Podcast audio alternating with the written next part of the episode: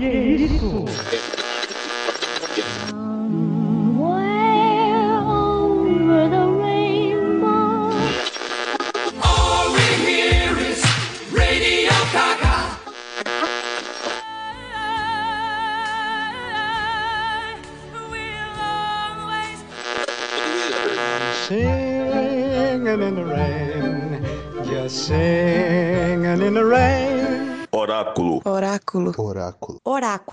Oráculo. Oráculo. Oráculo.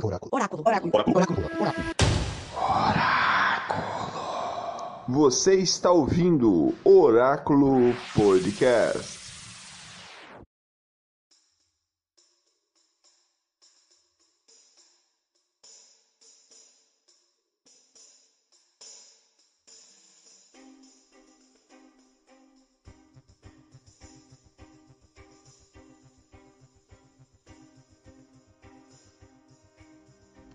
Olá, o Oráculo Podcast está no ar.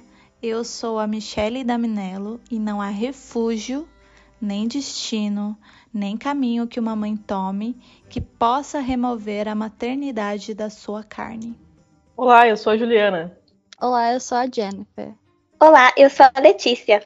Olá, eu sou a Samara Ferreira e está começando mais um Oráculo Podcast. Las dos somos madres solteras. Lo mío fue un accidente, pero estoy tan contenta. Lo mío también fue un accidente. Yo no me arrepiento, ¿eh? Yo sí.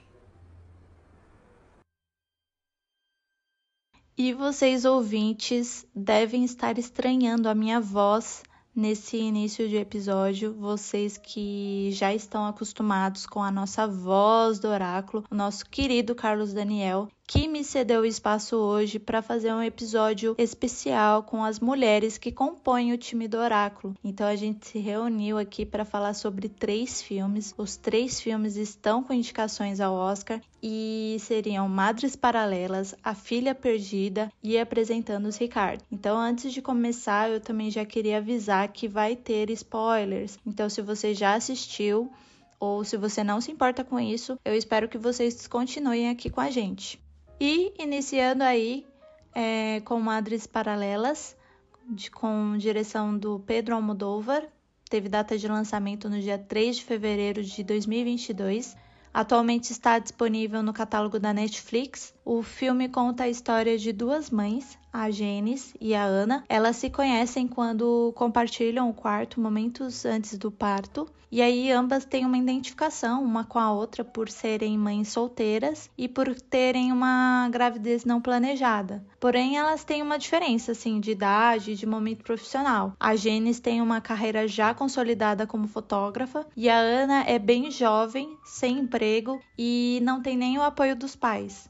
Aí elas têm uma conexão no decorrer do filme, mas, paralelamente a tudo isso, a Genes luta contra a burocracia do governo para tentar realizar uma escavação no seu povoado de origem para poder recuperar os restos mortais do seu bisavô, que foi morto pelo franquismo. E aí, só para dar uma contextualização, o franquismo na Espanha ele foi um sistema político ditatorial constituído na Espanha entre os anos de 1939 a 1976, que nasceu de um golpe de Estado contra o governo democrático e republicano, foi aos moldes fascista e foi liderado por Francisco Franco. E aí com isso o diretor trouxe um debate assim com algumas cenas do filme de que ainda existe e está presente um negacionismo histórico na Europa. E de elenco temos Penélope Cruz como Genis, Milene Smith como Ana, Israel Alejalde como Arturo, Rossi de Palma como Helena.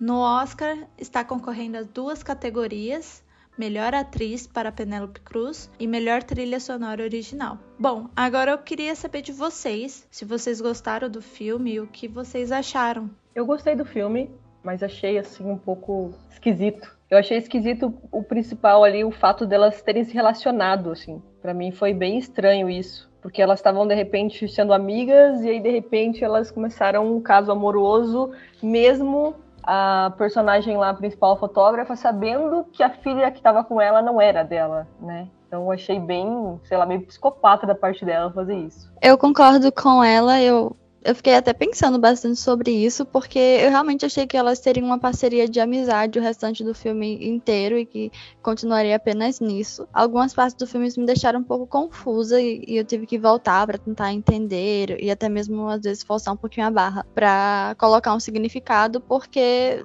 não estava vindo assim puramente só assistindo o filme continuamente. E essa questão, né, delas do nada terem um relacionamento me estranhou bastante, porque eu estava convicta que era apenas uma amizade muito verdadeira entre duas mulheres e já estava torcendo por isso, para que isso fosse mostrado uma relação amigável e saudável, onde não havia segundas intenções ou interesses apesar de que a personagem já sabia desse segredo todo e acabou escondendo da outra. É que pareceu que ela fez para tentar amenizar a culpa que ela estava sentindo, né? Aquela relação se iniciou pela culpa. E eu achei e... isso meio macabro, assim. uhum. assim. Isso. Eu, eu também entendi que, que foi muito pela culpa que ela se relacionou, assim, né? Ao meu ver. Sim, sim, eu também achei. Quando eu tava assistindo o filme, eu fiquei assim meio, poxa, parece uma forçação de barra. Aí depois, eu terminando o filme, dá para entender por que ele colocou isso. Não só a culpa pelo que a Ana passou, mas também pelo que ela fez, né? Ela, tá, o, o, que ela estava escondendo, então ela deixou ali. Eu acho que ela quis também atrair a Ana mais para perto dela, para Ana não sair dali, para não poder levar a criança.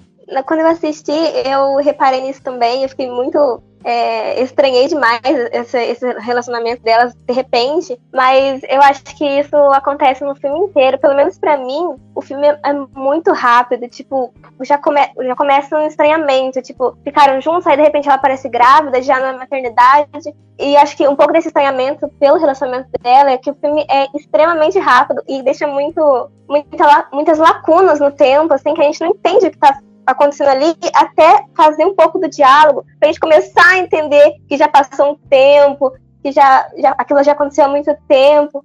E isso causou um, um estranhamento muito grande em mim.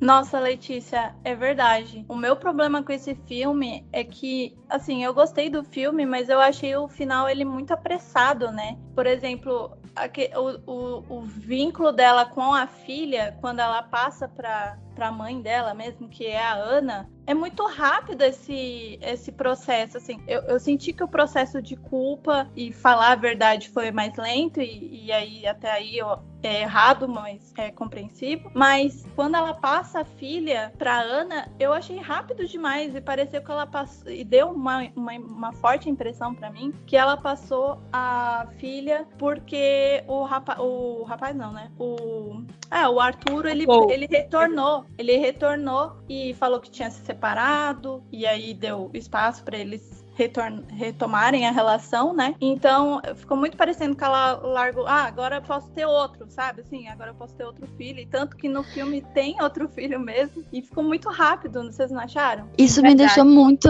angustiada, porque eu tava esperando que ela fosse fazer um auê, que ela fosse gritar, que ela fosse tentar, não sei, conversar com ela para apresentar soluções, que ela fosse, não sei, fazer, ter alguma reação. Que não simplesmente deixar ela levar a filha dela, barra da outra, por porque eu não sei, eu senti uma sensação muito de empatia das duas. As duas acabam perdendo e ganhando uma filha e não sabe qual é qual. E daí eu, eu esperava dela uma, um pulso mais firme, sabe, em relação a isso. Eu realmente não, não tava contando que ela fosse deixar que a, a Ana, se eu não me engano, acabasse levando a filha tão, tão rápido assim. Principalmente por esse motivo, porque em um momento ela tá louca fazendo qualquer coisa para manter a criança com ela e no outro momento ela tá pensando muito mais nas futuras oportunidades que ela pode ter com o, o, antigo relacionamento dela e esquecendo um pouco disso, deixando um pouco disso de lado, sabe? Eu também fiquei esperando ela ela pedir uma guarda compartilhada, ela brigar pela menina e realmente ela simplesmente deu a menina.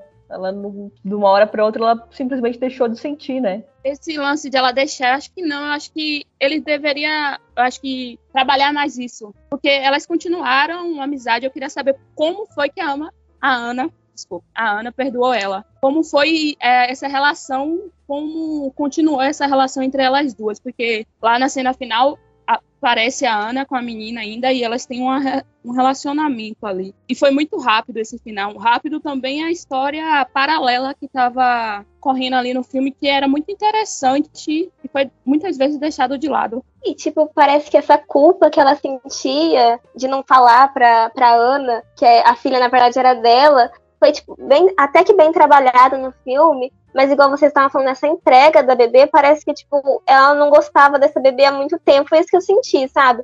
Que ela já não, tipo, não via como a própria filha, porque foi uma entrega muito rápida. Foi muito trabalhado a relação de arrependimento, de ela só não ter falado, mas, tipo, por que ela não falou, sendo que ela entregou a criança tão rápido? Por que ela não falou antes? Foi, acho que foi, faltou muito trabalhar essa parte da trama, apesar de, de ser tudo muito rápido, a gente não entender muito bem o que está acontecendo ali. Essa parte eu acho que devia ser um pouquinho mais trabalhada. É verdade, eu concordo. E tanto que parece que ela passou por um processo de luto, né, entre aspas, né, dessa, dessa ruptura de, com, a fi, com a filha. Ela passou por uma noite só. Aí ela chorou por uma noite, ficou mal por uma noite, aí no outro dia ela já tava bem, já tava pensando em outras coisas, e aí ficou meio que muito vago, né? É, o Pedro e a Penélope Cruz, eles já gravaram sete filmes juntos. Eles começaram a parceria em 1992. A Penélope já está em sua quarta indicação ao Oscar. Vocês gostaram da atuação dela nesse filme? Eu senti que ela tá mais contida, né, nessa, nessa atuação. O que, que vocês acharam? Eu gostei da atuação dela, principalmente corporal. Eu acho que ela consegue passar isso pra mim, o que ela tá sentindo. Como você falou, ela tá mais reservada, coisa assim, mas você, eu consigo ver o que ela tá sentindo através da corporal dela mesmo. Ela, como ela passa isso pra mim. Tem a cena tem uma cena que ela tá tomando, acho que é vinho, com a Ana quando, quando elas estão junto, dá pra ver o, o, o, que ela tá sentindo ali. Quando, foi isso que eu cheguei até a dizer, porque eu acho que ela ficou com a Ana. Não foi pelo caso do. Foi mais pelo caso da bebê. Eu acho que eu começo a pensar o que tá passando na cabeça dela naquele momento. Eu gostei bastante também da, da, atuação dela, porque, como vocês falaram, é, tá mais sutil, né? Ela tá mais contida. Mas, por exemplo, é, puxando de novo o, o gancho da, da história muito rápida. Apesar de ser, tipo, passar muito rápido, a gente consegue ver essa, é, essa troca de emoção que ela sente, sabe? Uma cena ela tá muito triste, na outra cena ela tá muito conturbada, muito arrependida. Então ela mostra muito bem é, essas emoções ao passar do tempo, de uma maneira sutil, mas ao mesmo tempo que a gente vê certinho o que ela tá sentindo. A gente consegue assim, se espelhar, ver, é, sentir mesmo aquilo que ela tá passando. Eu não conhecia muito sobre o trabalho dela, então eu não tenho muitos parâmetros, mas eu concordo bastante com o que a Letícia e o que a Samara falaram, porque eu achei uma coisa bem natural, sabe? Eu, apesar de, como já falado, ser um filme que acontece tudo muito rápido, tudo muito em cima da hora, e, e numa noite acontece algo, no outro dia já passou vários meses, na outra cena, eu senti que eu conseguia ver através do corpo dela, ela expressava muito bem a maneira como ela estava se sentindo e dava para você ir captando as mensagens, por mais que ela não falasse. Então, talvez para mim foi uma interpretação muito mais física do que ouvida. Eu vi mais do que ouvir ela falar e a personagem se expressar sobre os próprios sentimentos e em relação aos outros personagens também. E é como a Samara falou, dá para perceber no momento lá que ela tá tomando vinho, com a Ana, o quanto ela tá inquieta para tentar descobrir quem é o pai de verdade da menina, corporal a gente consegue perceber a inquietude dela realmente. É, eu queria chamar atenção também, eu não vi quem que falou, perdão, eu não vi, mas que falou que é muito visual essa atuação. Eu queria chamar atenção também pela direção de arte. Eu não sei se vocês perceberam, mas é, para mim foi muito visual, visual o filme, porque tem muita cor, é muito trabalhado os objetos cênicos e tudo muito bem colocadinho e a direção fotogra é, de fotografia junto com a direção de arte, acho que fez um trabalho incrível nesse filme.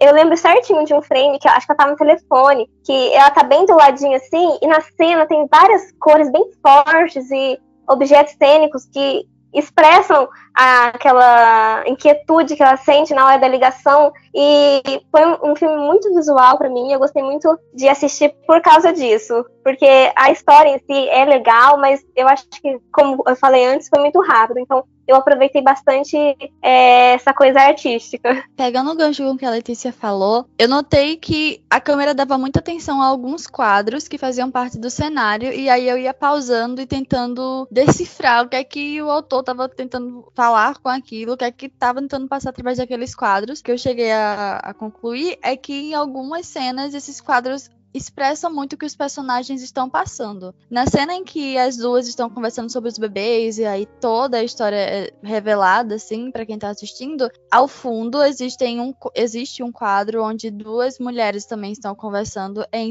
posições assim bastante semelhantes, uma mais é, sentada assim numa, numa espécie de sofá e a outra em pé assim ouvindo bastante ela. E na cena também em que a protagonista vai falar com o então pai do filho da filha Aparece bem no início da cena um quadro também onde o homem é um protagonista e, e existe todo, todo assim uma reverência em relação a esse homem. Então, eu não sei se foi uma coisa proposital, mas a presença e, e o protagonismo desses quadros me chamaram a atenção e me, me peguei assim, pausando o filme para tentar entender o que é que tinha, entendeu? O que é que tinha a ver uma coisa com a outra. Eu senti que os quadros era a história dela, né? A memória afetiva dela. Eram as fotografias da família, né?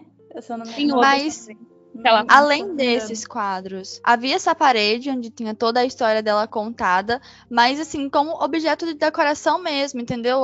O quarto dela tinha alguns quadros decorativos, o restaurante onde ela vai conversar com o, o, o, então namorado também tem esses quadros. Eu não sei, eu me atentei bastante a isso. Nessa, nessa cena do restaurante é, é o primeiro frame assim da cena e no, no quarto dela fica ao fundo, só que a câmera fica numa posição em que dá para você ver claramente a cena e o quadro. Aí me chamou a atenção. Eu vi que o Pedro ele trabalha nesse roteiro desde 2009, então há bastante tempo escrevendo assim sobre essa história. E o que vocês acham de, de um homem retratar tanto nos seus filmes de forma marcante o universo feminino? Olha, é que assim, é complicado. Eu acho que é possível, mas é muito fácil que caia naquela questão de lugar de fala, em que a visão dele sobre um acontecimento pode não ser o que de fato acontece. Mas eu, eu acredito que possa ser possível, porque em alguns livros da literatura isso aconteceu e eu achei, né, na minha opinião, de forma muito boa. Como, por exemplo, em Torturado tem o Itamar Vieira Júnior e ele fala sobre vivências de mulheres negras. Particularmente, eu achei achei que é um retrato muito real da vida. E, enfim, ele estudou bastante, ele é bastante ligado nessa vivência de mulheres negras. Então, eu acho que se tivesse cuidado e realmente o ator, o, o autor, se interessar em buscar e trazer para a forma mais real possível, e principalmente ouvir muitas mulheres e ter mulheres, né, acompanhando a produção, é possível fazer, mas é muito difícil, é muito, é muito fácil cair naquilo do que eu acho que acontece, sabe assim, no quarto alheio, o que acontece na comunidade alheia. E nesse caso, o que é que ele, como enquanto homem, acha que acontece com as mulheres. Eu acho também Nossa. que é bem isso, porque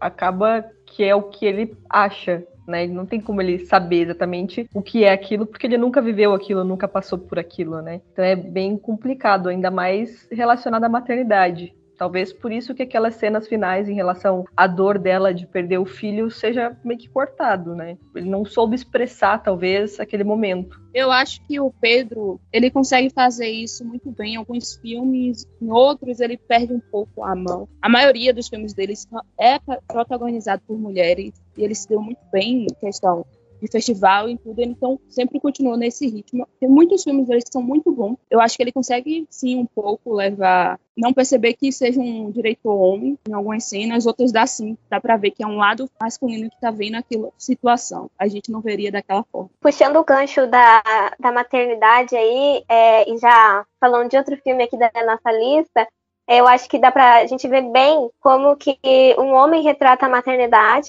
com, com madres paralelas e a filha perdida como uma mulher que já passou por isso, que é mãe como ela retrata isso. Porque em Madres Paralelas a gente até vê tipo, uma certa romantização da, da, da maternidade, porque, assim, não é muito bem trabalhada, né? Ela não passa por aquelas fases de complexas mesmo da, materna, da maternidade. E como uma mulher, em outra, outro filme aqui da nossa lista, a gente vê bastante isso, bastante trabalhado, é bem mais real. É, eu concordo bastante com vocês. Eu acho que às vezes ele perde a mão, assim, apesar de que eu acho que ele fala de forma respeitosa, assim. Só que acaba perdendo esses detalhes mesmo, ficando vago algumas coisas, e assim como aconteceu nesse filme. Não, eu acho que só esse lance de ele perder a mão, eu acho que se ele fosse uma mulher, aí sim, eu acho que conseguiria passar melhor. Como ele é um homem, então eu acho que dá esse lance de perder a mão. Ele, ele não consegue ir direto no assunto, terminar o contexto, assim, por causa que ele não viveu aquilo, então ele não sabe muito bem como é que é. Ele não dá o nosso olhar feminino. Bom, vamos para as notas. Quantas torres vocês dão para matriz paralelas? Lembrando também que tem um episódio aqui no Oráculo que fala sobre outros filmes de Pedro Almodóvar. Que é muito bom esse episódio, As Cores de Almodóvar. Isso, isso mesmo. Então, quantas notas você dá, Letícia, para Madres Paralelas? Nossa, agora eu cheguei num ponto difícil. Eu iria dar três, mas eu acho que eu vou baixar para dois, porque apesar de eu ter gostado, assim, da ideia do, da história, assim, da direção de arte, eu gostei bastante. Gostei também da atuação da, da Penélope, mas eu acho que foi um filme muito rápido, tem, tinha coisas que tinha que ser mais trabalhada pra gente entender melhor. A gente meio que quebra a cabeça no meio do filme para entender quanto tempo se passou de cada acontecimento para outro. Então acho que podia melhorar um pouquinho nessa parte. Vou dar uma nota, é, duas torres aí. Certo. Eu também, parecida com a Letícia, eu daria um 3 também. Me chamou a atenção, eu, eu, fiquei presa até o final do filme, queria saber como é que, o que queria acontecer, o que, é que mais poderia acontecer. O final também eu achei muito bonito, gostei que teve essa questão histórica também. Achei que poderia ter sido um pouco mais abordado, como ela falou, né? Talvez fosse muito assunto para pouco tempo de filme, e aí uma coisa vai pegando o gancho com a outra, e, e vai, vai, vai, vai, e aí no final você para e você vai refletindo cada ponto que você viu. Então, eu daria três torres por isso. E você, Juliana, o que, que, você achou? Eu vou dar nota 4 pelo enredo. Eu gostei do enredo do filme. Eu só, como vocês falaram, eu achei que foi muito rápido o desfecho final, né? Mas o enredo é interessante, me prendeu, eu consegui assistir tranquilo, assim. Eu dou nota 3,5. Eu gostei do filme, eu meio que sempre quando assisto um filme eu fico comparando os filmes do diretor, então ele não é um dos meus favoritos. Eu gosto muito mais de Valver. Por isso que eu dou três, e eu acho que também mesmo o último ato ali me pegou. Ele, ele conseguiu me prender todo o filme. Lá no último ato, ele escapou um pouco. Por isso que eu dou três eu gostei muito desse filme, mas realmente eu acho que o, o, final me incomodou bastante, esse final rápido e meio superficial. Mas eu gosto muito dos trabalhos do Pedro. É, e eu vou dar também, eu vou dar três torres também. Então a média ficou 2,8, uma nota mais ou menos, né, gente? Mas tranquilo. Agora partimos para o próximo filme. Ela tá me deixando doida. Como suas filhas eram quando pequenas?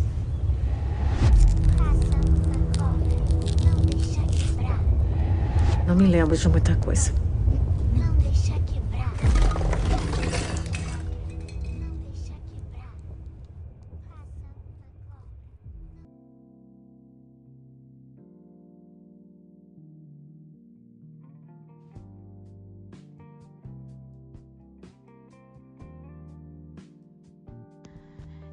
Com roteiro e direção da Meg Gyllenhaal, A Filha Perdida teve data de lançamento no dia 16 de dezembro de 2021. Também está disponível atualmente no catálogo da Netflix. O filme é uma adaptação de um romance de Helena Ferrante. Tem como elenco no filme Olivia Colman como Leda, Jessie Buckley como Leda jovem, Dakota Johnson como Nina, Ed Harris como Lily, e o filme está concorrendo a três categorias no Oscar, como melhor roteiro adaptado, melhor atriz para Olivia Colman e melhor atriz coadjuvante para Jess Buckley, que interpreta Leda na juventude. E Jennifer, qual seria a sinopse do filme? É, o filme conta sobre um pouquinho da história de Leda. Ela é professora, escritora, tradutora e ela está de férias. Ela vai fazer uma viagem sozinha e nessa viagem ela encontra uma família. Nessa família chama muito a atenção dela uma mãe, uma jovem mãe que tá ali com seu esposo e, e tá curtindo as férias em família e ela acaba pensando bastante sobre o próprio passado, sobre a maneira como ela se sente em relação à maternidade verdade. Isso faz com que quem assiste o filme também faça essa viagem um pouquinho ao passado com alguns flashbacks que acabam explicando algumas atitudes e também fazendo várias questões internas para quem assiste. O filme mostra, né, de forma intensa, real, a complexidade dos sentimentos que envolvem a maternidade questionando as expectativas sociais existentes em torno desse papel, né? Porque ainda existe muita romantização. E o filme mostra essa ruptura, né, de quem você era com a fase de tornar uma mãe. O que, que vocês acharam do filme? Vocês gostaram? Eu confesso que dos três foi o meu preferido, assim. Ele, inclusive, é gatilho para quem é mãe e pensa em ter uma carreira profissional, porque o tempo todo ela tá se questionando ali sobre se ela fez a escolha certa, né? Ela, ela não faz esse questionamento falando, mas quando ela volta no passado a gente percebe que claramente ela se culpa muito por ter pensado mais nela do que nas filhas, né? Então é, é gatilho. Eu achei que ele foi difícil para eu entender, de, assim, uma espécie de que lado eu estava, sabe? A Leda, eu achei ela muito real. Ela mostra os dois lados da maternidade. Tem cenas onde ela se diverte bastante e tem cenas onde ela tá, assim, precisando de ajuda de fato. Ela, ela tá quase em surto. E essa questão de tirar um pouco essa imagem romantizada da maternidade é algo muito importante ser falado. Essa semana, na escola, teve um, uma programação especial sobre o Dia das Mulheres e essa foi uma das pautas apresentadas por uma das professoras, que era sobre como, como a gente vê as, a figura materna como uma super heroína e esquece um pouco que existe uma pessoa, um ser individual ali também, que tem seus próprios pensamentos, suas vontades, suas metas e seus sonhos que acabaram e acabam ficando em segundo plano justamente por toda uma assim uma cobrança que existe em relação ao papel materno. A Leda durante o filme ela solta uma frase que é ser mãe para mim não é natural.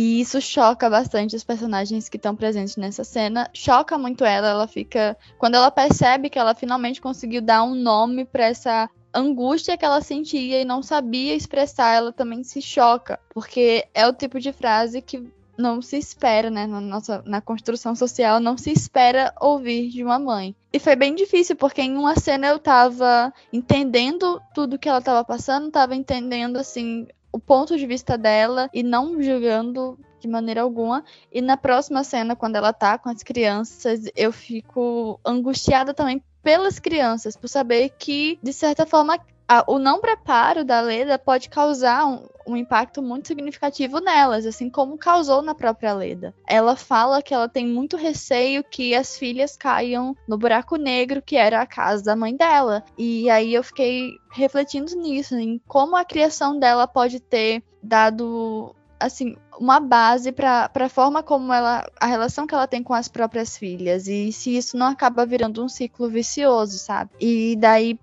ao mesmo tempo, tem a questão da paternidade de um, de um pai que não está em casa na, na maior parte do tempo, e quando está, é sempre momentos muito divertidos, muito alegres, e talvez ele não entenda a dor de Leda, né? Ele, quando ele está em casa e quando ele tá acompanhando a, esposa e a filha, são sempre momentos muito divertidos. Então, para ele é como se estivesse sempre tudo bem. Enquanto Leda, né, que precisa assim colocar o trabalho, colocar a criação, colocar a filha que precisa de alguma coisa, outra filha que está chorando e o trabalho que precisa ser feito e segurar todas essas rédeas e sem ter tido uma base, um exemplo e um preparo antes, entendeu? É, eu só queria complementar ali que a Jennifer falou que realmente ela ela começa a agir meio que errado com as filhas dela, né? Porque ela meio que trata as crianças mal e tal. Mas eu acho, assim, pelo meu ponto de vista, que é muito cansaço. Ela tá extremamente exausta. E aí ela começa a agir daquele jeito. Afinal, como você mesma disse, ela não tem ninguém ali, uma rede de apoio total zero, né? Então ela tá tentando ser bem sucedida Ela tá tentando cuidar das filhas e claramente ela não tá conseguindo fazer isso direito, porque ela tá exausta. Então, o que falta ali para ela é uma rede de apoio.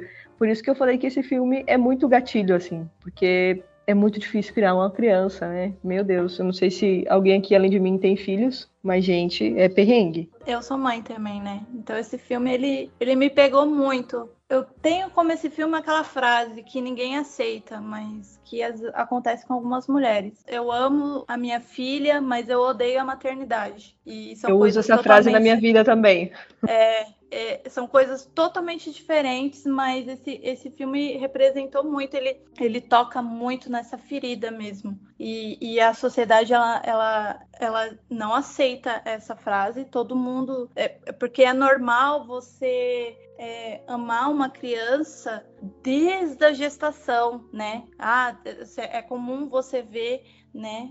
E, e, acontece, eu não tô, eu não tô julgando, mas acontece tipo, ah, já, já amo e, e, etc. Mas eu acredito que às vezes esse processo é lento, é, é aos poucos. É... é o famoso instinto materno, só que ele não existe. Isso, exatamente, exatamente. Ah, então, é que eu ia falar que no início do filme eu, tipo, eu não tava entendendo nada. Eu meio que, tipo, tava não gostando do filme no começo, porque eram umas coisas meio confusas, a gente não sabia a história dela ainda.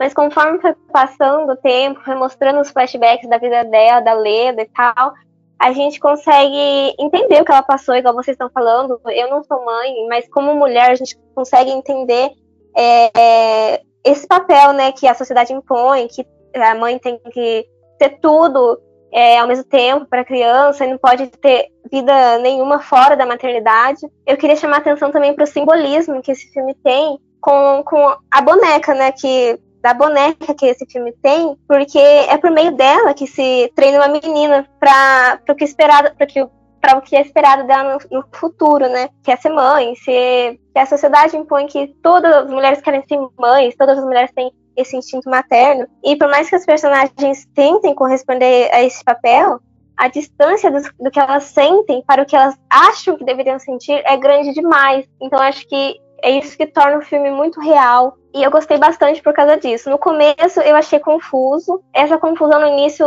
eu compreendi porque ele foi confuso. E no final eu acho que fechou bem. Eu gostei do filme. Na lista da que a gente escolheu hoje, que a gente vai conversar, esse é o meu favorito. Eu acho que as atuações estão muito boas. A Olivia está perfeita como sempre. A Jess me surpreendeu, eu gostei muito dela também fazendo a versão da Olivia jovem. Tem uma cena do filme que eu amo, que é a cena da Dakota Jackson e a Olivia, e a Olivia tá conversando com ela e contando como é ser mãe. E ela conta uma coisa que aconteceu, que ela fez. Eu amo aquela cena, para mim é maravilhosa.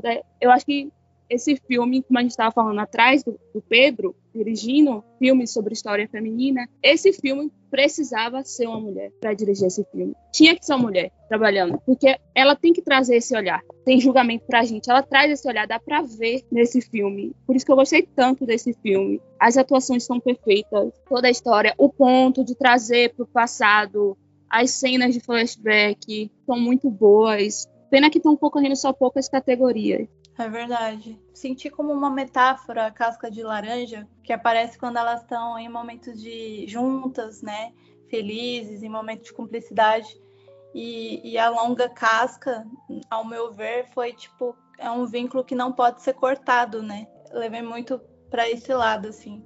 Eu achei bem bonito, assim. O olhar que ela trouxe, assim, é, foi empático, né? 100% empático. Tirar essa romantização da maternidade é muito importante, mas eu ainda acho que, uma opinião assim, eu ainda acho que as pessoas não estão prontas ainda. E, mas eu gostei que foi um, um, filme bem recebido, assim, né? A, maior, a maioria das pessoas gostaram, tiveram críticas boas, foi bem recebido. E fica aí, né, a reflexão, questionamento, porque as pessoas ainda não aceitam quando a gente fala que tá cansada, elas não entendem, elas acham que é frescura. A Juliana deve saber, né? Ou então... Realmente é, é, exaustivo ser mãe. É lógico que tem as partes boas, a gente também não pode dizer que é só coisa ruim, né? Mas tem que viver aí o meio termo, nem romantizar demais e nem escrachar demais, né? Tem, tem os seus dois lados. Isso, isso. E eu acho que ele tem um, um paralelo com o filme anterior, que o filme anterior ele mostra a, a falta de presença do, do pai, né? Que, que é o Arturo, porque ele, ele meio que largou de mão, né? A, quando, a, quando ele soube que a Janice estava grávida. E aí, nesse filme, tem que ela sai, né? Ela que toma a decisão de ficar um tempo fora, né? Eu acho bem interessante isso, assim, essa, esse paralelo que a gente escolheu desses filmes, né? Essa questão do Arturo, eu fiquei tão. Eu não sei nem o sentimento, o nome que deu pra essa sensação, porque eu, o que eu percebi é que ele se aproximou da criança quando ele estava disperso da responsabilidade de ser o pai. Enquanto ele tinha aquela chance, enquanto a protagonista ainda achava que era mãe, né, que tinha certeza que ele era o pai, e daí já começa aquela questão dele se questionar e desconfiar e não acreditar no que ela fala. Ele fica distante, no, mal visita, visita uma vez a cada dois meses, e, e aí quando de repente ele descobre que não, de fato ele não é o pai, aquela criança não pertence a esse casal, aí ele fica presente na, fam na família de novo. Ele pega a criança, passeia, brinca com ela, se preocupa com o bem-estar. Sabe? Eu não sei se tem um sentimento para expressar isso, tem uma palavrinha certa para falar sobre isso. Mas essa questão da, da ausência da paternidade foi algo que também me chamou a atenção, porque nenhuma das mulheres do filme anterior teve a presença do pai. Nem nenhuma das bebês. Ela, a Ana também não teve. A a outra, a moça também, eu esqueci o nome dela, também não teve a presença do pai. Basicamente, não tem, não existe. A responsabilidade cai em cima das duas, uma adolescente e uma mulher adulta. E nesse também tem muito sobre isso. Eu senti que o desespero que a personagem da Dakota tem com, em relação à boneca é muito pela responsabilidade e a culpa que ela sente quando a Helena, né, a, a, filha dela, acaba se perdendo. Ela entra em desespero porque tá todo mundo olhando para ela e perguntando cadê a menina e ninguém tá se questionando assim, questionando o pai para saber, você sabe onde a menina tá ou não? Ela que tem que ir lá e avisar que a menina sumiu e, e cai muito sobre ela. E talvez, eu não sei, tá? Foi o que eu senti em relação a isso é que ela devolver a boneca à filha dela é como se ela voltasse a ser a heroína, entende? Ela volta a dizer, olha, eu achei a boneca, me perdoe pelo ato falho de não ter prestado atenção em 100% do meu tempo. Não sei, foi dessa forma que eu me senti. Vocês acharam daquela cena que a Olivia Como, a personagem dela tá conversando com a personagem da Dakota e ela conta que ela está,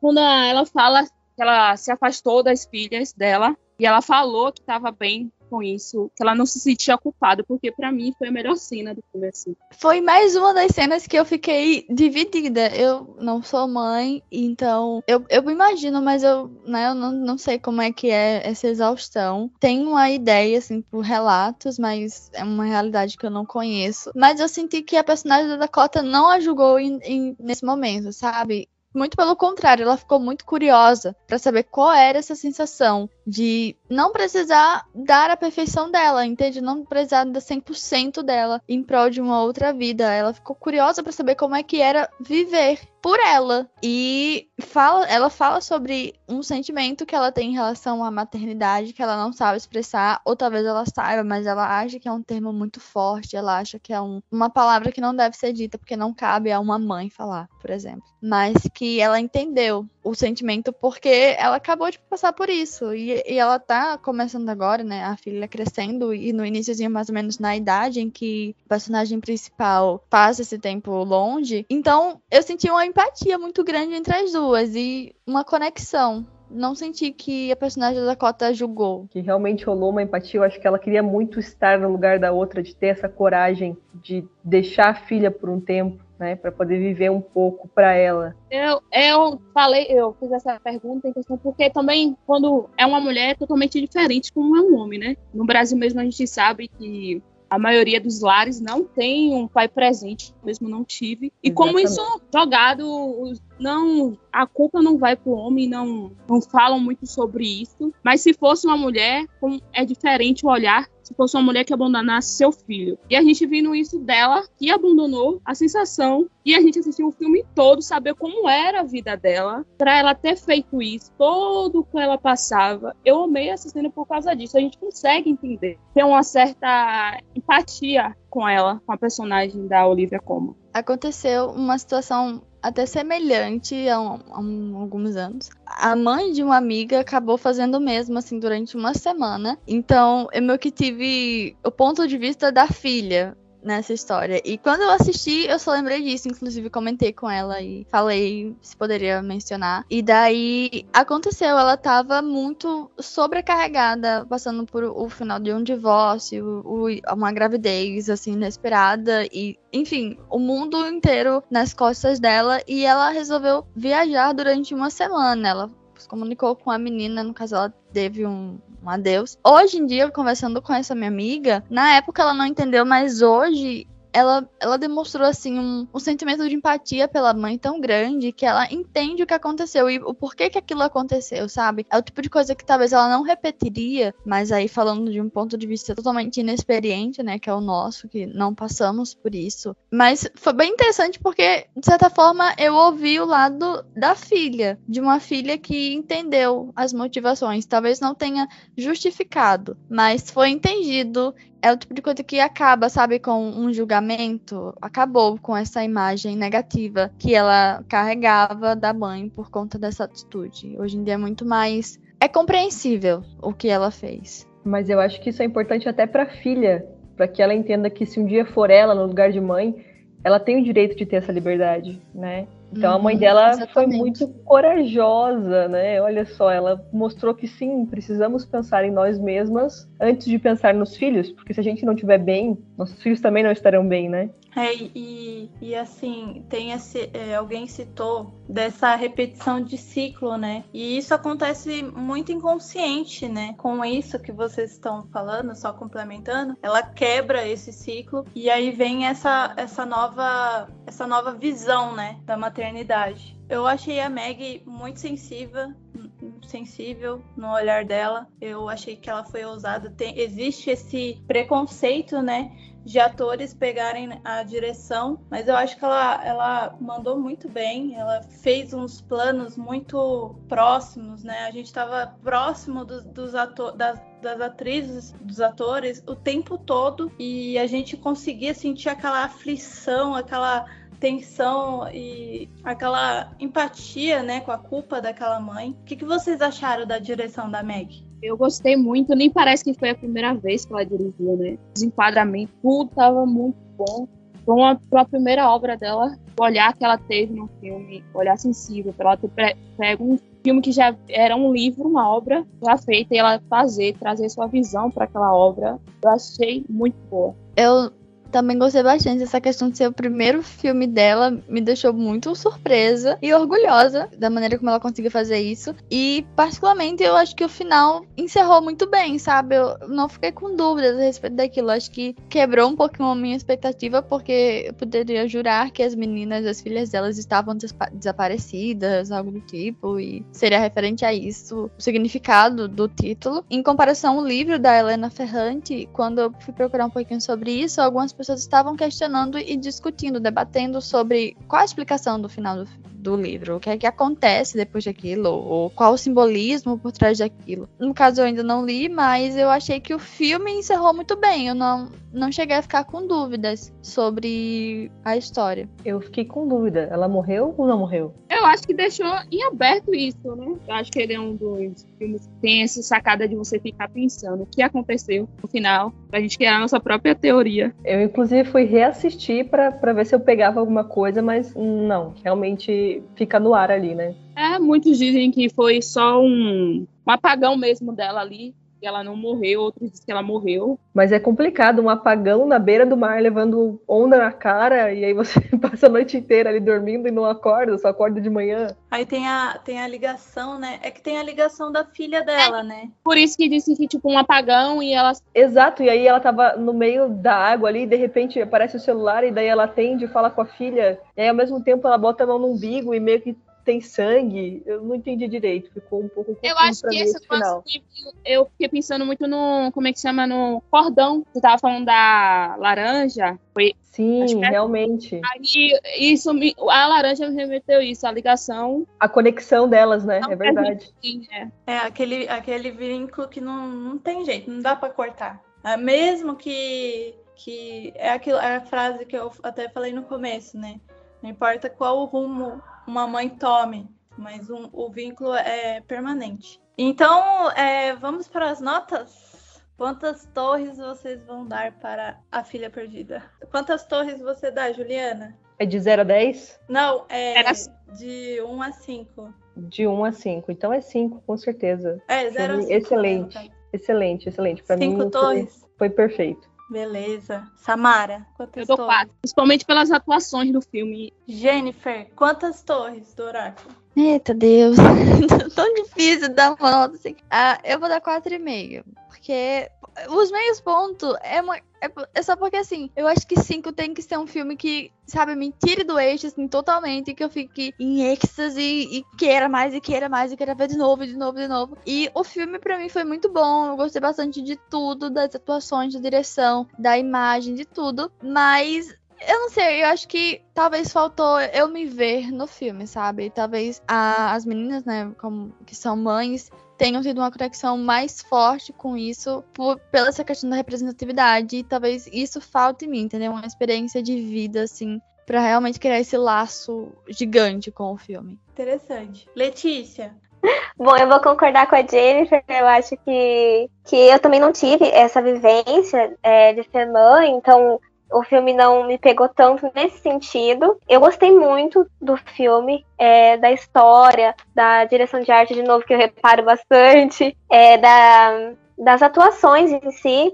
E eu vou dar um 4,5 também, porque eu também acho que, em mim, eu acho que cada um cinco teria que ser um filme, igual a Jennifer falou, que me deixa em êxtase, que do começo ao fim eu goste. E nesse aqui, no começo eu achei um pouco confuso, por mais que no, no meio, no final eu fui entendendo, mas no começo eu não tinha gostado muito. Por mais que no final eu gostei bastante é, da trama toda, vai um 4,5. eu dou 4,5 também. Eu gostei bastante do filme. Eu, tocou, assim, bastante em mim. Eu acho que vale muito a pena, valeu bem a pena as, as indicações ao Oscar. Eu achei até que merecia mais algumas, mas tudo bem. É, e é isso. E aí a média desse filme ficou 4,5. É isso. Valeu a pena. Vale a pena assistir.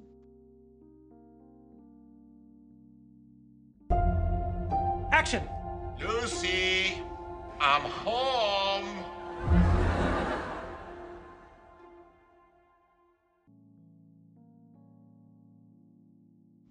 Escrito e dirigido por Aaron Sorkin, teve data de lançamento no dia 10 de dezembro de 2021, está disponível atualmente na Amazon Prime Video, apresentando os Ricardos, tem como elenco Nicole Kidman como Lucille Ball, Javier Bardem como Reinaldo Arenas, Nina Arianda como Vivian Vance e no Oscar está concorrendo nas categorias Melhor Atriz para Nicole Kidman, Melhor Ator para Javier Bardem e Melhor Ator Coadjuvante para J.K. Simons. Letícia, qual a sinopse desse filme? Então, Apresentando os Ricardos é um filme de drama biográfico estadunidense. Ele é ambienta- ambientado durante uma semana de produção da sitcom mais famosa dos Estados Unidos, I Love Lucy. Desde a leitura do roteiro na segunda até a gravação na sexta, Luciele Ball e Desi, Ar Desi Arnaz enfrentam uma série de crises pessoais e profissionais que ameaçam seu show, suas carreiras e seu casamento. Gente, eu não sei vocês, mas eu não sei porque o Javier Bardem ganhou a indicação de, de melhor ator pra esse filme. Eu achei que ele, ele tá muito fraco. Vocês não concordam? Tava pensando nisso agora, cara. Você falou isso e tava com isso na minha cabeça. não faz Gente. sentido ele tá concorrendo isso. Não tá tão bom assim pra ele estar concorrendo. É, totalmente Eu acho que- caricato. Eu queria botar casalzinho, né? Que ele é marido da Penélope Cruz, por dois concorrer juntos. Só pode. É, só pode mesmo. Vocês gostaram do filme? Eu gostei bastante. Eu não, assim, eu não tinha não sabia do filme ainda. Eu amava Love Lucy. Eu assistia desde pequenininha. Eu sempre amei assistir Love Lucy. Era um dos meus seriados favoritos. E eu não perdia um episódio. E eu não fazia ideia que tinha o, o filme contando um pouquinho da... sobre a Lucille, né? E daí quebrou um pouco a minha expectativa pro bem. Porque eu esperava que ela tivesse uma personalidade, assim, montada, parecida com, por exemplo, Marilyn Monroe, Grace Kelly, Elizabeth Taylor. Basicamente eram feitas assim, produzidas pra serem exatamente o tipo de papel que elas atuava na televisão ou em programas e tudo mais. E aí eu me deparo com a Lucille, que é muito chefe, sabe? Que tem uma opinião forte, que bate o martelo e luta pelas suas causas, que tem uma opinião política, uma opinião de trabalho, que tenta consertar um casamento num relacionamento abusivo e que insiste para aquilo também, que meio que não se prende em nenhum tipo de caixinha, sabe? Ela não tem ideia se isso é algum termo técnico ou se tem algum nome técnico para isso, mas na internet existem algumas it girls da do cinema e daí existe a a Dream Pixie Girl, acho que é assim que se pronuncia, que é aquela personagem bonitinha, fofinha, que só pensa em casamento, romance, uma coisa bem princesa Disney. E aí tem o extremo oposto dela, que é a Miranda, por exemplo, de O Diabo Veste Prada, que só pensa em trabalho, dinheiro e carreira, e normalmente é interpretada como uma mulher muito dura e que não, não tem um sentimento, sabe? E ela foi retratada de maneira meio que combinando as duas, uma coisa bastante real até. E foi algo que eu gostei bastante, porque enquanto ela tá lutando para que ela tenha voz no trabalho e ela possa tomar um pouquinho as rédeas assim do show de I Love Lucy, ela também tá lutando em prol do casamento dela, sabe? Ela não se prende em uma única causa. E acho que foi uma das coisas que eu mais gostei no filme. Conhecer um pouquinho mais sobre a Lucille. Uma coisa que eu queria perguntar para vocês também, as partes que tem, tipo, as pessoas falando, as pessoas que conheceram os atores reais de Love Lucy, eu achei muito é, quebrado, não sei, não sei como explicar, mas tipo, o filme tá passando normal, aí de repente tem essa parte meio documentário, entre aspas, eu acho que não ficou legal, eu não gostei muito dessa parte em que o filme quebra a história para dar espaço para uma pessoa que conviveu com as pessoas, com as pessoas reais que faziam a Love Lucy, falar alguma coisa que, na real, eu nem prestei muita atenção nessa parte, porque eu acho que, na minha concepção, teve muita quebra. Então eu não consegui prestar atenção nessa parte. Eu acho que é um falso documental ali, eu acho, porque uma das que interpreta a Linda, ela é atriz, não é a moça em si, que ela faz uma lá das roteiristas, não é ela. É um falso documental. Isso foi uma das coisas que me incomodaram. Ele usou muitas pancetas no filme. Ele usou o lance documental, tem um lance lá do. Ele faz muito flashback, que me incomoda muito. Tem muita coisa nesse filme que me incomoda por causa disso. Ele usa muita forma para fazer o filme. Em vez de seguir, não só. Em, em, o filme fala que, tipo, vai focar nos acontecimentos daquela semana, mas foca muitas coisas, isso me incomoda muito. Nossa, eu acabou de me incomodar um pouco mais ainda, porque eu não, realmente não sabia que era tipo um falso documentário. É que eu não tinha. Eu não prestei muita atenção, porque, como eu falei, houve essa quebra que eu não, acabei ah, tirando a minha, acabou tirando a minha atenção. E eu realmente não percebi que era um falso o negócio. Agora começou a me irritar um pouco mais, porque não combinou nadinha com o filme. Eu acho que é um falso, porque eu reconheci uma das pessoas que falam. É que falso é mesmo, gente. É, é falso. Que é a Linda. Eu reconheci os É. atores, eu falei, então não é real, né? Esse filme, pra mim, é- foi uma decepção, assim. Eu, eu não gostei muito do filme. Eu achei que o diretor, ele usou da liberdade criativa dele, e aí ele mudou, assim, a cronologia, né? É. E aí ele me incomoda pelo fato da, da Lucy ser tão é, uma pessoa, né, icônica, né, que todo mundo conhece, que tem uma importância na, na história. E aí eu acho que ele meio que manipulou essa história, assim, pra, por conveniência dele, assim mesmo, sabe? Pra, pra, pro Oscar, pra fazer um drama, sabe? Assim, Assim, ao meu ver, ela tá o tempo todo ali tentando se encaixar dentro do padrão da época de ser esposa. Então, ela, quando ela percebe ali que ela tá chamando mais atenção que o marido, ela tenta reverter a situação para que ele chame mais atenção do que ela. E eu achei isso um pouco chato, assim, porque se ela era uma potência, ela não precisava disso, né? é, é bem isso mesmo. O que, que eu vou falar? Eu acho que ela tentava ser um pouco como a Lucy, porque ela via na Lucy o estereótipo do que ela achava que era sucesso, que era uma mulher que era idolatrada pelo marido, todo mundo amava e que na visão dela, né, ela, ela fala isso, que pra ela a Lucy é muito inteligente, enquanto algumas pessoas, né, têm a, a ideia de que a Lucy é muito ingênua e muito inocente e não não tem opiniões próprias. E daí meio que talvez ela acabe se perdendo nisso, sabe, na, na- em tentar parecer mais com a Lucy nessa questão de dar maior visibilidade ao marido, por exemplo às vezes, é, durante o filme mesmo, tem esses momentos em que a Lucy é montada para que alguém também note que existe um marido naquela cena, sabe? Que o, a série não foca apenas na Lucy. E aí ela recua um pouquinho e deixa ele falar. Talvez ela, ela tenha tentado fazer isso durante o filme, sabe? Na, na história do filme, ela tenha tentado fazer isso. Se colocar um pouco como a Lucy pensaria e recuar um pouquinho para trás para deixar ele brilhar. E isso realmente me incomodou bastante porque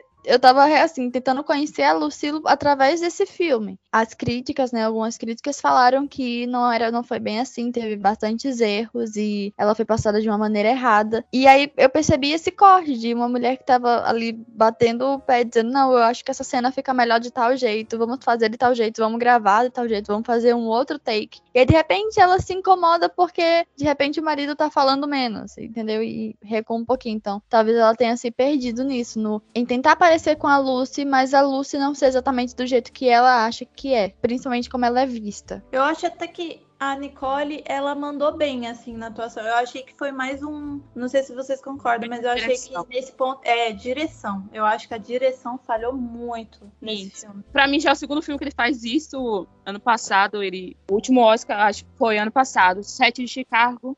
Também que ele fez, e também era história real, que ele pegou. Eu não gostei do filme, a forma da direção dele. Ele é um diretor que dirigiu poucos filmes, né? Ele é famoso por ser roteirista, ele é o roteirista do filme A Rede Social, que é um excelente filme, por sinal. E, a- e ele tá começando a dirigir agora. Ele dirigiu Sete Chicago, dirigiu A Grande Jogada, e esse filme que ele dirigiu esse ano, pra mim, foi o pior dele na direção. Ele tenta trazer várias formas de direção para esse filme, juntar um bocado de coisa, parece um misturão, é um misturão. Joga tudo assim na panela e daí toma o filme. Acho que uma das melhores coisas desse filme é a Nicole Kidman, ela e o J.K. Simons, que fez que fez o Homem-Aranha, que eu me lembro dele como Homem-Aranha. Eu acho que eles são as melhores coisas desse filme. Se for uma coisa que possa ganhar, é a Nicole Kidman, que ela ganhou muitos prêmios. Eu acho que ela não vai ganhar nada, mas é o que tá aí. Eu concordo com você, Samara. Eu achei a Nicole muito boa em atuação. Achei a maquiagem boa. Eu achei que merecia uma indicação em maquiagem. No design de produção também, achei que ficou muito bom. Assim, a direção de arte tá impecável. Mas realmente, até um ponto, o ponto político também ficou meio solto, né, no filme. Mas enfim. Ah, então, eu ia é, chamar atenção também porque vocês falaram que acho que a única coisa que salva um pouco esse filme é, é a atuação da Nicole, porque ela tá incrível. Eu realmente comprei a personagem dela. E outra coisa que eu queria chamar atenção que me incomodou muito é que a trama do, do comunismo, que ela se envolveu ali com o comunismo, uma parte do filme é totalmente esquecida, ela não se preocupa nada com isso, só com o casamento. Aí depois, no final, depois de toda aquela tensão que eles é, trabalharam, é, como, o que, eles iam fazer com aquele negócio de que iam postar nos jornais que ela era comunista e tal. Aí no final foi, tipo, uma solução muito fácil. Porque, tipo, ele só ligou, não sei pra quem, fez um discurso lá e todo mundo aplaudiu. Então, eu fiquei me perguntando por que todo esse medo, sendo que, tipo, foi solucionado tão fácil, tão simples. Porque ele foi pensar naquela solução justo no último momento, sendo que era uma coisa simples de resolver. É porque eu sinto que não era isso que ele queria focar, sabe? O, o filme, o enredo do filme não era sobre isso. Só como esse assunto era tão famoso, ele pegou isso para botar no filme. E foi- isso só foi um detalhe do filme. Então, exatamente. E, tipo, como foi só um detalhe bem pequeno, o filme já começa mostrando essa trama pra gente já ficar atento a isso. O que, que vai acontecer? Como é que vai terminar? E no final foi só um detalhe meio, assim, mal trabalhado, uma- é, de um Fica final perdido, meio né? mais ou menos. Total, É. total perdido. ficou muito perdido na trama e foi assim, ele jogou isso logo no começo pra gente já ficar atento nisso, mas no final se perdeu, foi um, um negócio meio nada a ver. Primeira, apresentamos nos rios. Vamos falar sobre o casal, como era a vida do casal. E pronto, só isso já tava ótimo. Não era isso que ele queria focar, então focava só nisso. Em vez de criar um, algo pra gente querer assistir o filme e não focar nisso. queria falar que o filme tem uns vai e vens, assim, que me deixou um pouco confusa. Não sei É, se aconteceu com vocês. Que uma hora ela tá sendo atriz e tá grávida, na outra hora ela já não, não- ainda não é atriz, daí a cor do cabelo dela tá diferente. Isso me deixou bem confusa, assim, eu tive que ficar bem atenta ao filme pra não me perder nesse vai e vem. Ele tem esse Ah. lance mostrar os flashbacks, né? Bem incomodativo. Só que ele não avisa, né? Tipo, não tem, É, sei lá. É incomodativo. só o cabelo dela. Se você não prestar atenção no cabelo dela, você não vai entender. Parece que jogam algumas coisas também. A cronologia ficou bem bagunçada, né? Bem. Ficou tudo muito solto. Nossa, esse filme. Acho que é unânime, né, gente? Ninguém gostou muito desse filme. Eu Brilho sumindo. O filme foi. Eu já não tava gostando tanto dele e depois de tantas críticas. eu falei, É, realmente, talvez não foi dos melhores filmes. Eu fui muito empolgada, querendo muito saber muito sobre a Lucille. E muitos pontos soltos, essa questão política dela. No final do filme eu não entendi o que, que ela era, o que, que ela apoiava, o que ela não apoiava, por que, que trataram sobre isso, o que, que aconteceu depois disso, se ninguém nunca mais tocou nessa história. Tive que ir lá pesquisar e ver mais sobre isso. A questão do marido dela também, ela ficou decepcionada, só que aí tem aquela coisa de que o relacionamento era muito instável, eles brigavam em uma hora e minutos depois estavam amiguinhos de novo. Então o brilho vai sumindo aos poucos. Conforme você vai pensando nele, talvez vai ficando pior. É, é bem isso mesmo. Vocês acham que a Nicole vai ganhar o Oscar? Pior que- eu não sei, velho. O Oscar desse ano das mulheres tá muito difícil. Tá muito difícil dizer. Principalmente se você analisar as últimas premiações, toda hora uma ganha, então eu tô muito perdida nesse Oscar esse ano. Eu acho que ela tem, sim, ó, pra ganhar esse Oscar, porque ano passado a gente achava que ia ser uma pessoa, foi outra. Então, poder pode. Eu acho que a, a Jéssica tá melhor do que ela, e eu gosto mais também da Olivia. A minha favorita continua sendo a Olivia Colman. Minha torcida vai pra ela também. Mas se a, se a, a Nicole ganhar, eu também fico muito feliz, porque realmente eu acho que a interpretação dela foi boa, apesar de tantos erros no filme. Eu acho que ela foi, como vocês falaram, né, o que acabou salvando um pouquinho. Mas ainda continuo com a Olivia como preferida pra ganhar. Eu só ficaria triste se fosse a Christian, porque eu não gosto dela mesmo, mas é um lance eterno. Mas Eu também. não tem jeito, não tem jeito. Pode falar que é a melhor atuação. Eu não, não não consigo. pode porque assistir, nem Eu cons... Pra mim, eu vejo as mesmas expressões, sabe? Assim, eu vou ficar muito feliz se, se a Olivia ganhar. Ou se a Nicole. Eu, e até a Penélope eu ficaria feliz. Mas a Vocês viram Cris tem. É, a atuação da Jéssica, nos olhos da Tammy, enfim. Ah, verdade! Tem a Jéssica, é outra também que eu ficaria feliz. Porque eu gostei ela- muito da atuação É dela. igualzinha aquela moça, velho. Nossa, É igualzinho. A maquiagem foi É nossa, ridículo. toda caracterizada, assim, ela ficou. A voz. Ela a é uma ótima- dela. É uma ótima. É verdade, ela arrasou. Arrasou, arrasou, arrasou. É, E ela eu ganhou, tinha esquecido dela, eu tinha esquecido dela. Se ela ganhar também, eu vou ficar muito feliz. Podemos ir para as notas? Quantas torres você dá, Letícia? Ai, eu tava pensando aqui e até me arrependi de dar duas torres pro Madres Paralelos, porque, assim, eu devia dar duas torres pra esse, porque Madres Paralelos eu até gostei. E esse, tipo, eu gostei muito da atuação da Nicole. Tinha tudo pra ser uma história muito boa, só que faltou a direção. Realmente faltou a parte da direção ali. Então, eu vou igualar com, com Madres Paralelos, porque eu me sinto muito mal dando um 1, porque a minha nota foi a menor no começo, então eu vou dar duas torres. É muito difícil dar nota, né, gente? Nossa, é muito difícil. Samara, quantas torres? Eu dou um, não tenho dificuldade de dar um. Daria menos, assim. Eu assisti Madres Paralelas no mesmo dia, antes desse filme, com aquele final, e já fui embarcando nesse atrás. Então, já me deixou. Eu parei de assistir esse filme na metade, depois voltei pra assistir esse filme. Eu tava achando muito chato esse filme, a forma como ele tava indo. Então, eu dou um, assim, de boa. E quatro pra Nicole Kidman. Mas como a gente tá julgando a atuação só, Super Nintendo, Samara. Juliana, quantas torres você dá pra esse filme? Pra mim também é um. Foi muito difícil pra mim também ver esse filme. Eu comecei também num dia e só terminei hoje, inclusive. Porque realmente foi bem difícil, assim. Ele demorou muito pra me prender, ele me prendeu do meio pro fim ali. O começo foi um martírio, assim, assistir. Foi bem difícil mesmo. Jennifer, quantas torres?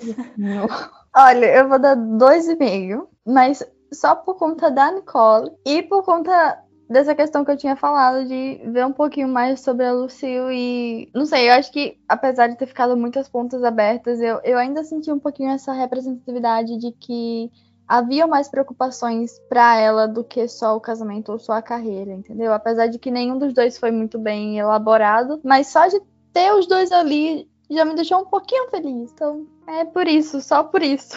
A, a Juliana é, citou que ela, que ela assistiu em duas partes, né? Eu também eu tive, eu tive que assistir esse filme em, em dois dias, assim, porque eu não consegui ver ele direto, assim, de tão ruim que eu achei. É, eu vou dar duas torres também, é mais pela atuação da Nicole Kidman, mais pela direção de arte, que realmente o trabalho estava muito bom. Então ficamos com, com a média de 1,7.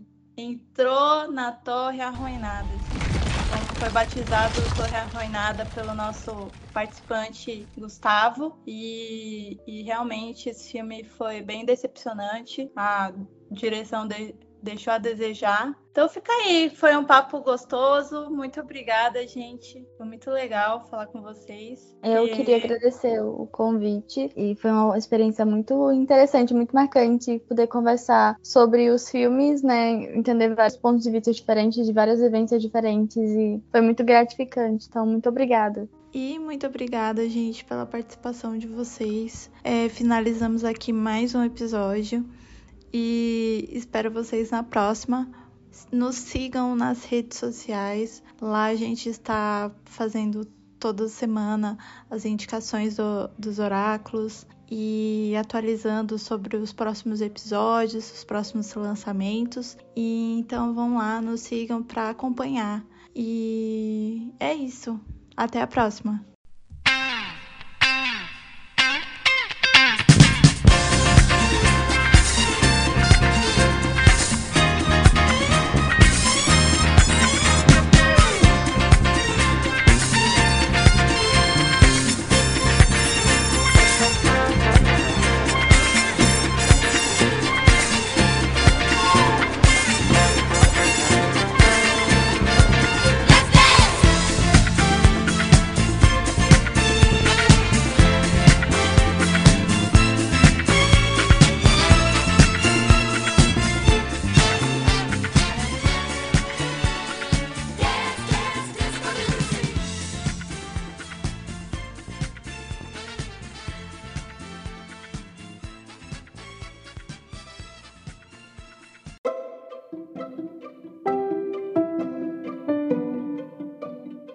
Esse podcast foi editado por Michele Daminello.